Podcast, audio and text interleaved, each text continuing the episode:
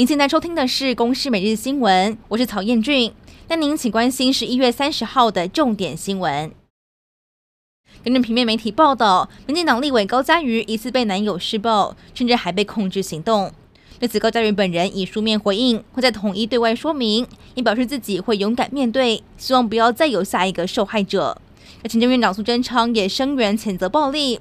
而专家表示，受害人如果是公众人物，那舆论风波也可能会造成二度伤害。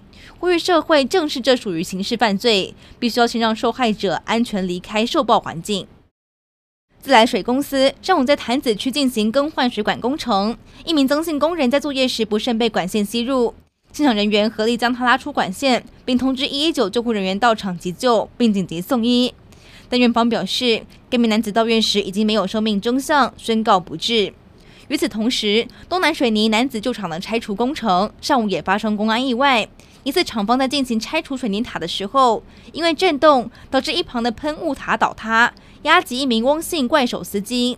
该名男子被救出来的时候，已经没有了生命迹象，送高雄荣总抢救。副市长林清荣前往现场，要求厂商停工，在彻底改善之后，才可以再进行工程。台铁嘉义水上南靖车站经传迟到攻击事件，一名乘客在上午搭乘了三一六七车次，要从水上到高雄，结果列车停靠在南靖火车站的时候，突然大喊要杀人。经旅客通报列车长之后，立刻报警请求支援，幸好没有人受伤，现场也没有查获刀械。警方正在厘清案情，朝公共危险罪和恐吓罪嫌侦办。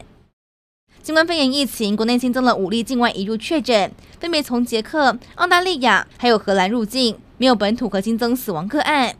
另外，根据指挥中心统计，十二到十七岁的青少年施打 BNT 之后，一共是有二十三人心肌炎，男性多于女性。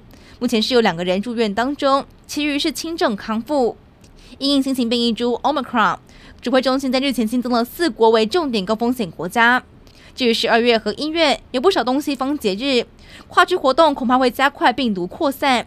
台湾是否有可能在十二月出现 Omicron 案例呢？对此，卫福部长陈时中表示，不排除在入境时有这种可能性，但还是希望可以在边境挡住。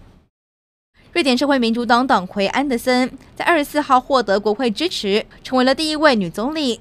结果因为预算案和绿党退出联合政府，上任不到二十四小时就宣布请辞。没有想到，相隔一周，国会重新进行了表决，安德森卷土重来，在二十九号又再度选上总理。以上内容由公视新闻制作，感谢您的收听。